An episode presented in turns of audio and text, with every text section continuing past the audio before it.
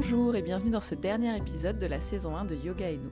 Je suis Laura Châtelain, journaliste spécialisée en santé et pratiquante de yoga. Dans ce podcast, je donne la parole à des profs passionnés pour explorer des thématiques qui concernent nos corps, notre santé ou notre quotidien à travers le prisme du yoga. Il y a 15 jours, on a exploré avec Floriane Bongard comment trouver une pratique de yoga pour cet été qui nous aide à ralentir. Aujourd'hui, pour la deuxième partie de cet épisode spécial vacances, je reçois Candice, professeure de yoga et naturopathe, créatrice de Slower Life, qui organise aussi des retraites holistiques. Pendant ces vacances d'été, on sera peut-être à la mer, à la montagne, à la campagne. Dans tous les cas, on passera sans doute plus de temps dehors que d'habitude. L'occasion rêvée de renouer avec la nature, notamment lors de nos pratiques de yoga, et Candice va nous expliquer comment. Bonne écoute Bonjour Candice, merci beaucoup de te joindre à moi pour ce nouvel épisode spécial yoga et vacances. Bonjour Laura, merci de me recevoir.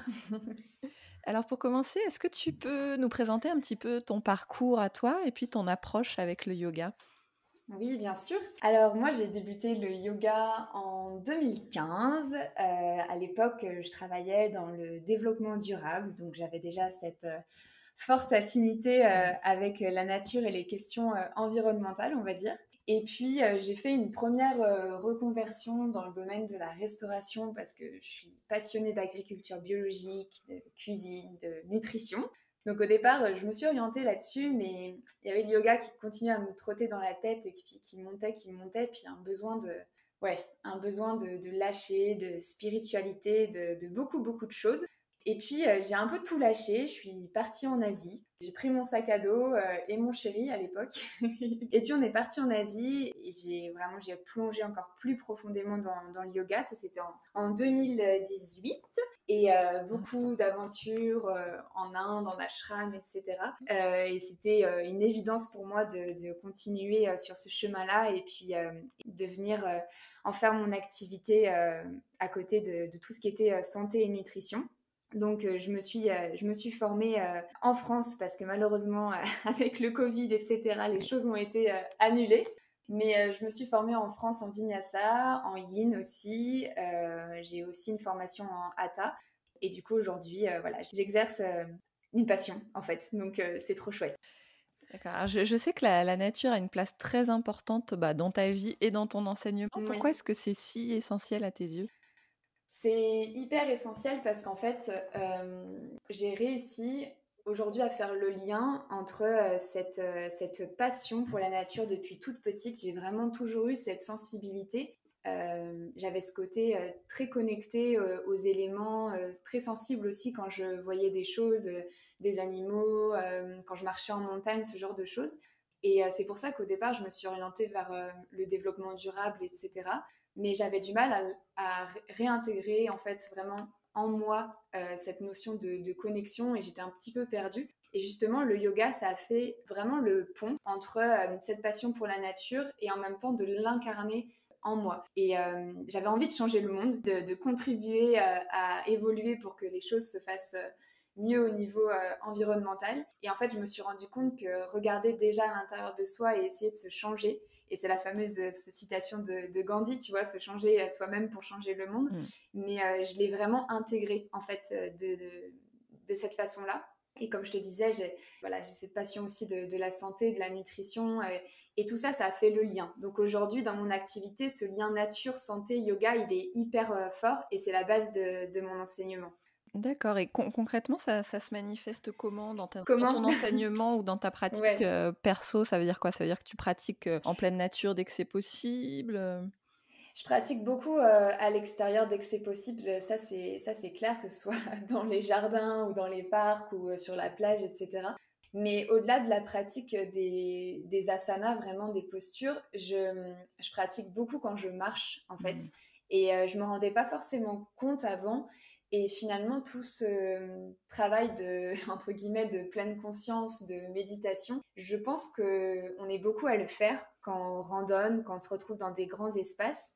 Et euh, j'ai senti ces moments un petit peu suspendus euh, de plénitude ou, en tout cas de se sentir profondément euh, connecté à plein de moments de, de, ma vie et notamment quand j'étais en Asie, je pense que ça m'a plus frappé quand j'étais en train de, monter euh, une montagne au Népal ou sous l'eau, tu vois, en train de plonger, ou parfois même simplement dans une forêt, tu te déposes dans la forêt, tu regardes les arbres et tu te dis, mais, mais, mais en fait, c'est là. Et là, on est déjà dans la pratique, en fait. Et ça, c'est quelque chose qui, est hyper important pour moi. Et même quand je délaisse un petit peu le, tapis pour plein de raisons, et parce que voilà, c'est pas toujours évident euh, quand on enseigne aussi d'avoir ce temps de pratique, euh, je pratique différemment. Et en fait, si je dois avoir ne serait-ce qu'un temps pour ça dans la journée, ce sera euh, à l'extérieur et dans la respiration et, dans la contemplation. Et en ce qui concerne la pratique pure du yoga, on va dire asana, méditation, etc., qu'est-ce que ça change pour toi de dérouler son tapis à l'extérieur, par exemple? Alors déjà, ça change quelque chose en termes d'asana, c'est que c'est beaucoup plus challengeant si on prend simplement du point de vue physique, parce que souvent on a beaucoup moins d'équilibre. C'est quelque chose d'assez, d'assez peut-être évident, mais finalement on est moins stable et je pense euh, moins habitué. Ça nous désarçonne un petit peu parfois de, se retrouver euh, sur le sable ou sur la forêt. Et je trouve que ça transforme un petit peu la pratique et peut-être qu'on est moins concentré sur euh, l'alignement ou des choses parfois on, est, on revient un petit peu sur l'aspect purement physique pour justement aller plus dans le ressenti. Et ça, je trouve que c'est assez fort, en tout cas physiquement, ce qui peut se passer. Et puis, ce qui change, mais je pense qu'on va avoir l'occasion aussi d'en reparler par la suite, c'est bon déjà ce sentiment de, communion. Je pense qu'il y a l'aspect des sens, tu vois, qui sont exaltés parce mm. qu'on est beaucoup plus à l'écoute euh, de ce qu'on peut entendre, de ce qu'on peut ressentir aussi par euh, les éléments qui nous entourent. Donc l'expérience sensorielle, elle est vraiment plus forte. Peut-être qu'en intérieur, parfois, c'est un peu plus introspectif. Je sais pas, ça dépend de, tout à chacun. Et puis, euh, comme tu le disais aussi, d'enrichir en fait la pratique par les, odeurs, les textures, enfin vraiment tout ce qui peut nous entourer. Donc euh, la pratique de méditation, elle est peut-être euh, aussi différente parce que euh, on vient vraiment enrichir et prendre l'extérieur pour le ramener à l'intérieur. Et ça, je pense que c'est assez fort aussi dans le fait d'être en extérieur. Oui, d'ailleurs, sur la, méditation en extérieur, est-ce que toi, tu conseilles parfois de méditer plutôt les yeux ouverts quand on est dans un paysage, dans un bel endroit qui peut être inspirant? Est-ce que ça permettrait de, plus s'imprégner justement de ce qu'il y a autour de nous ou pas forcément Parce que c'est vrai que la plupart du temps, enfin moi en tout cas en ce qui me concerne, je pratique la méditation plutôt les yeux fermés, mais qu'est-ce qu'on peut dire là-dessus? Ben, En fait, c'est un, exercice différent. Euh, moi, je dirais qu'il est plus difficile finalement d'avoir les yeux ouverts parce que c'est vrai que nos sens, ils sont entraînés automatiquement vers des, vers des choses qui, ce qui fait qu'on a des associations d'idées. Donc parfois, c'est un peu plus dur d'avoir une certaine vigilance parce que euh, souvent, moi, ce que je dis durant mes cours, c'est que hum, la vigilance, la concentration, c'est le premier pas vers véritablement euh, la méditation. Et c'est vrai que quand on ouvre les yeux, c'est plus difficile. Et en même temps, c'est autre chose, mais qui a aussi une formidable... Euh, enfin, qu'un intérêt vraiment important parce que moi je pense à l'exercice, tu vois, de la marche consciente, par exemple, que je, que je propose en retraite, qui est une forme de méditation et là, ça consiste à marcher certes très lentement, mais aussi s'imprégner par le regard de tous les détails que l'on ne prend pas forcément le temps d'observer.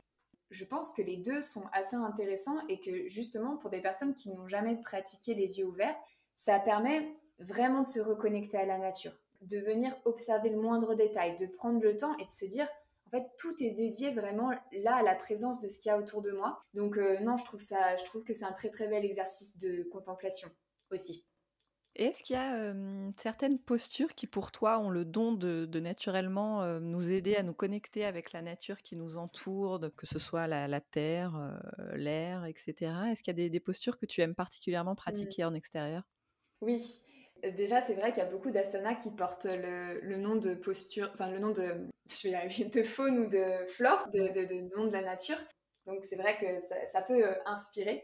Ah, ça va peut-être paraître un, peu évident, mais euh, c'est vrai que Vrikshasana, la posture de l'arbre, tu vois, elle est, elle est bien sûr euh, essentielle et moi je la fais souvent. Déjà parce que comme je te disais tout à l'heure que je trouve que c'est pas toujours évident d'avoir cet équilibre en extérieur, donc je trouve que ça vient un peu challenger aussi la pratique, mais même soit comment on gère ce, cette balance entre équilibre et déséquilibre euh, quand ça nous titille un petit peu et qu'on n'y arrive pas. Donc je trouve ça intéressant. Et puis il y a vraiment cette connexion tertielle avec la posture de l'arbre parce que c'est vrai qu'on a ce pied qui nous maintient vraiment euh, au sol, tu vois, en équilibre. Et en même temps, euh, ces bras qui nous connectent vers le ciel et qui nous on a l'impression de grandir, d'être à la fois dans, dans, la terre et dans le ciel. Donc moi, je trouve que c'est des postures qui sont assez agréables, même la posture de l'aigle, toutes les postures qui, qui viennent comme ça debout avec cette sensation de, légèreté. Hmm. Et puis, euh, je pensais aussi euh, pas mal aux postures plus euh, yin, comme la posture de la libellule, où on a les jambes écartées, où on va vers le sol, ou la chenille aussi, qui ressemble à la posture de la pince, où vraiment on s'abandonne à la terre. Là, il y a vraiment ce contact avec la terre, on se dépose, hmm. et c'est des postures assez agréables aussi à pratiquer euh, pour être vraiment euh, les pieds dans le sol, quoi, vraiment le corps dans la terre. Ça, j'aime beaucoup. D'accord. Est-ce que tu peux me, décrire un petit peu plus ces, deux postures? Parce que je les je les connais pas. Tu les connais pas? Non, la libellule, c'est quoi? Du coup, on est sur, plutôt sur le ventre? Alors, on est assis, on est assis euh, par terre, donc sur les fessiers, et on écarte les jambes. Tu vois, comme si on faisait un, un angle, je sais pas, 180 degrés pour les plus souples, 90 pour les moins souples. On a vraiment les deux jambes étendues sur le sol, on est assise. Mmh et on vient s'allonger en direction du sol, le corps entre les jambes. Tu vois, comme si on vous laisse déposer le buste et la poitrine sur le sol. Donc, euh, souvent, on met un gros coussin, tu, vois, le, bolster, le gros coussin qu'on met euh, au niveau du ventre pour s'allonger dessus. On peut en mettre plein pour euh, les personnes qui n'arrivent pas à descendre. Et en fait, ça donne vraiment cette sensation d'avoir tous les membres ouverts et le contact vraiment vers, vers le sol. Et puis finalement, la chenille, c'est un petit peu la même chose, mais avec les jambes qui sont euh, rapprochées l'une de l'autre, donc euh, parallèles. Mhm. Et euh, c'est la flexion vers l'avant. Tu descends aussi vers, vers tes deux jambes. et pareil, avec un coussin, il y a vraiment ce truc genre, fou, je, je, dépose les jambes, je dépose les bras et, et je relâche. et là, on peut rester de longues minutes. Donc c'est vraiment chouette. C'est vraiment deux postures chouettes. D'accord. Et, et, dans toutes ces postures, justement, où on va rester longtemps, essayer de se concentrer sur ses sensations, est-ce que tu trouves que ça aide justement d'avoir des sons autour de soi, des odeurs, la sensation du vent ou de la chaleur, etc. Est-ce que c'est des choses qui aident finalement à revenir aussi au corps et aux sensations? Oui, moi je pense que ça peut vraiment aider au départ d'écouter ce qu'il y a à l'extérieur pour revenir à l'intérieur. Tu vois, dans la pratique de yin, c'est souvent ce que je préconise pour les personnes qui vont, qui vont aller vers un yoga justement plus doux.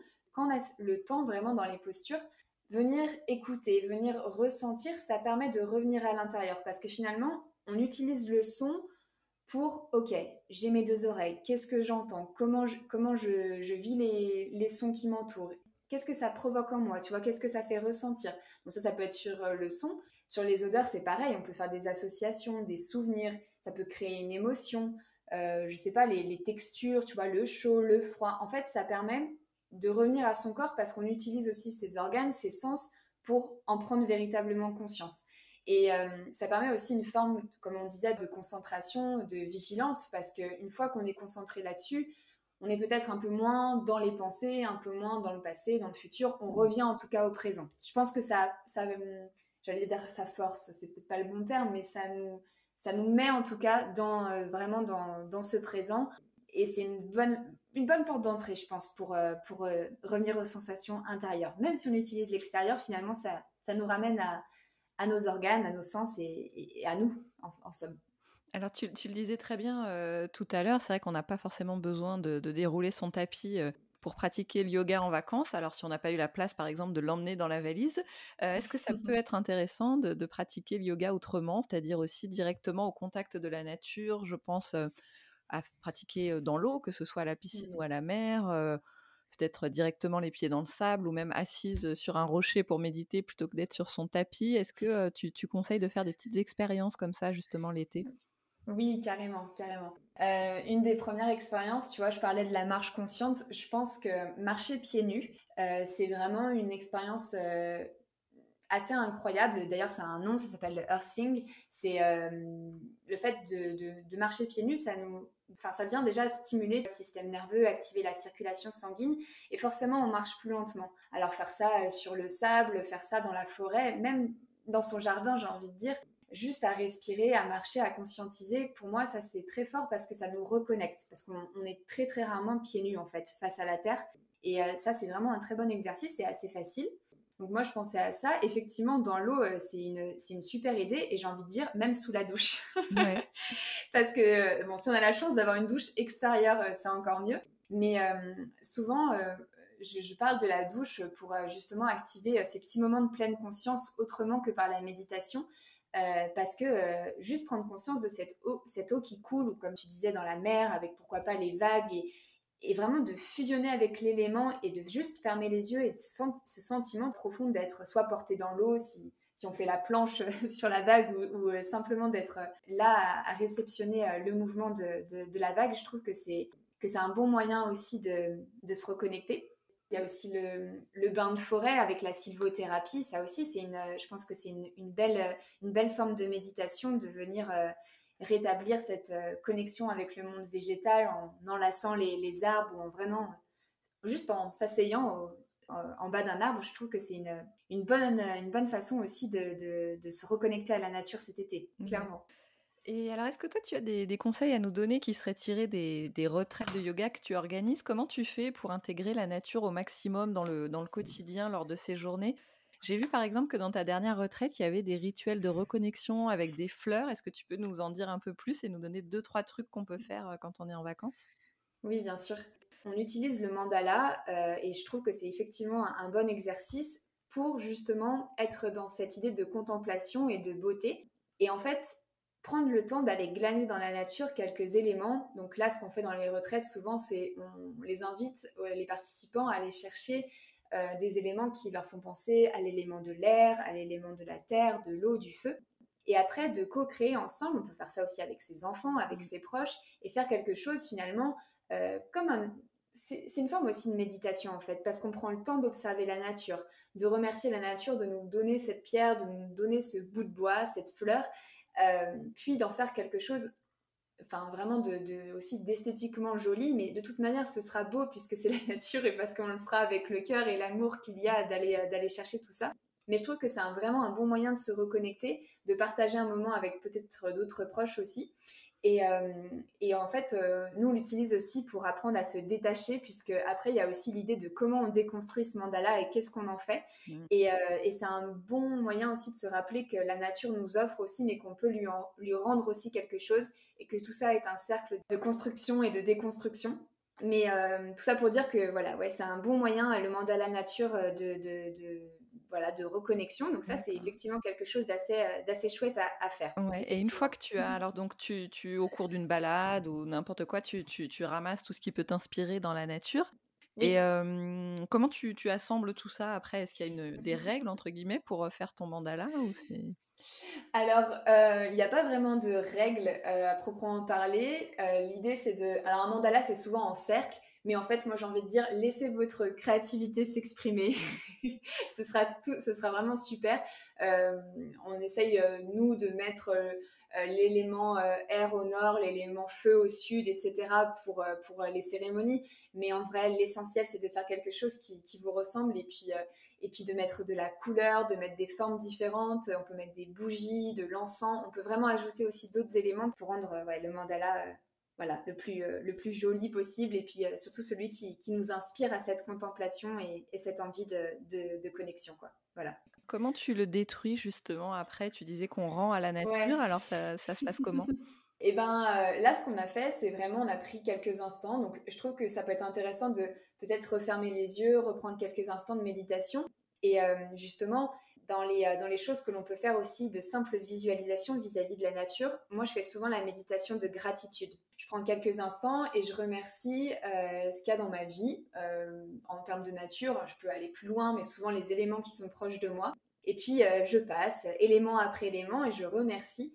Et justement, après, l'idée, c'est d'aller rendre, alors remettre dans la rivière, remettre dans la forêt, remettre dans le sable, etc. Et pourquoi pas participer avec les personnes avec qui on a créé à redonner à la nature ce qu'elle nous a donné et surtout arriver à se dire, euh, puisque c'est un des principes du yoga aussi, euh, que tout ça, ça reste euh, impermanent et qu'on est venu créer quelque chose et puis finalement que les choses bougent, que de nouveau on va redonner, que ce sera détruit pour reconstruire quelque chose après. Ça c'est la notion du détachement qui est un truc mais tellement difficile. mais, mais je trouve ça assez intéressant aussi de l'expérimenter via, via cet exercice-là. Voilà. Tout à fait.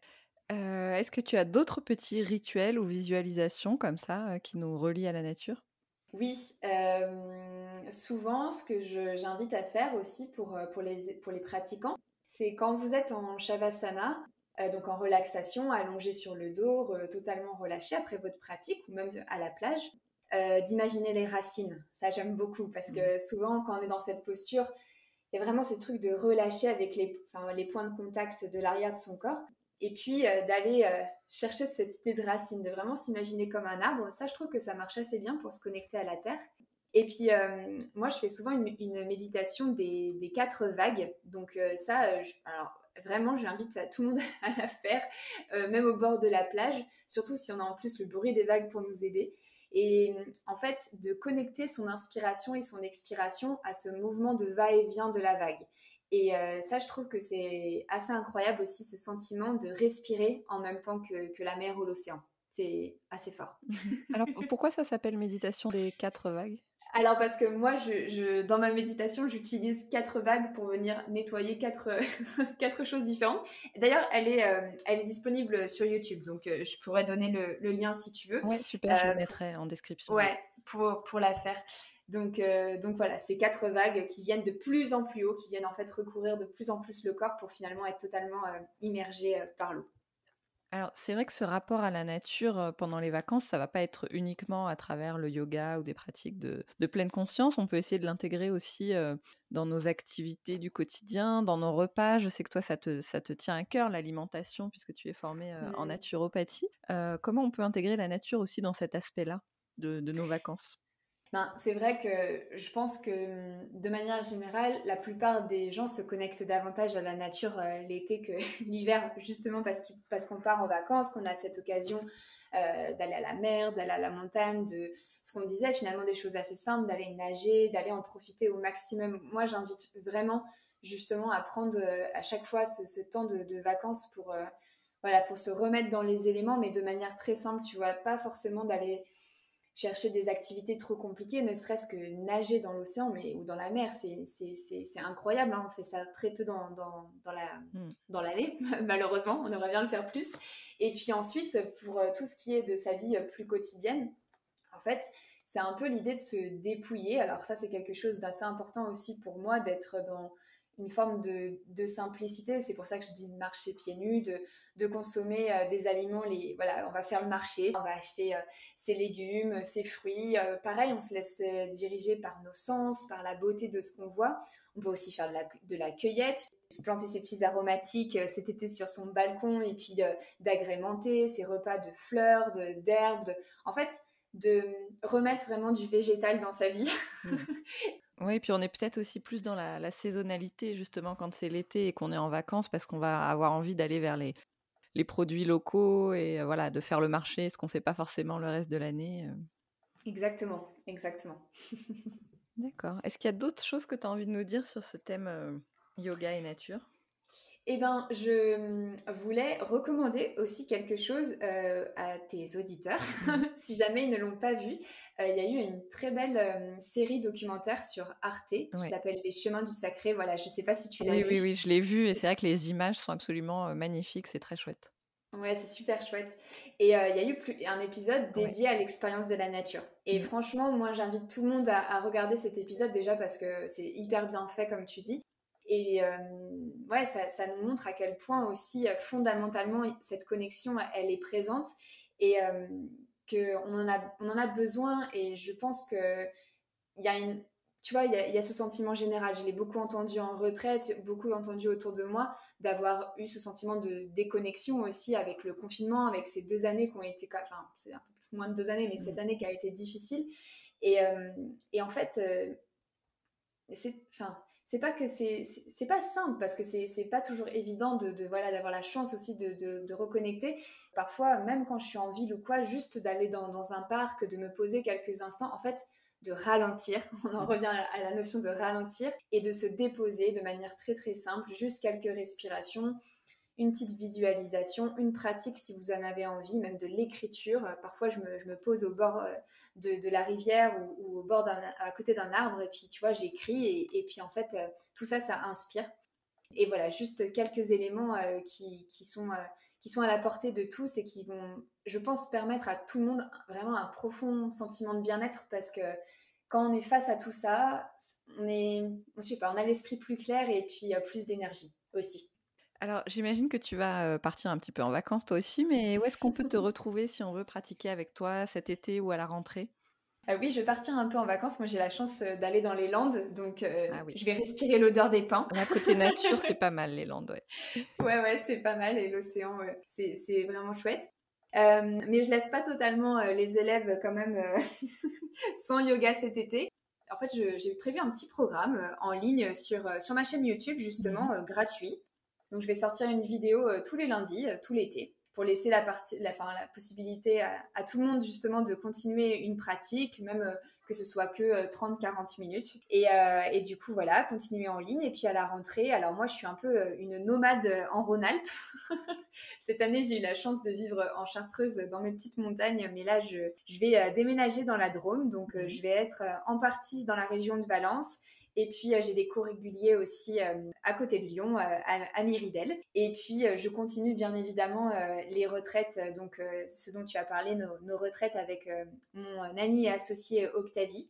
On fait des retraites holistiques pour l'instant dans le quart sud-est, mais peut-être un peu plus loin en France aussi à l'avenir. Et on a une, troisième retraite qui débute fin septembre, voilà, en Bourgogne. Donc pas mal d'occasions aussi de se retrouver. D'accord, et ben je mettrai tous les liens pour que les, les puissent aller regarder tout ça. Et ben merci beaucoup à toi Candice pour tous ces, toutes ces inspirations et ces conseils qu'on va essayer d'appliquer cet été. Merci à toi Laura et puis, euh, et puis bel été euh, à tous et à toutes et puis euh, reconnectez, reconnectez bien à, à la nature.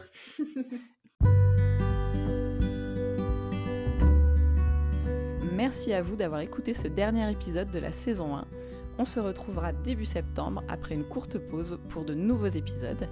D'ici là, vous pouvez continuer à suivre les actus du podcast sur mon compte Instagram Yoga et nous podcast. N'hésitez pas à vous abonner, à partager les épisodes et à me laisser aussi une note et un commentaire sur les applis comme Apple Podcast. Ça aide beaucoup à faire connaître le podcast. Je vous souhaite de très bonnes vacances si vous partez et de belles pratiques cet été.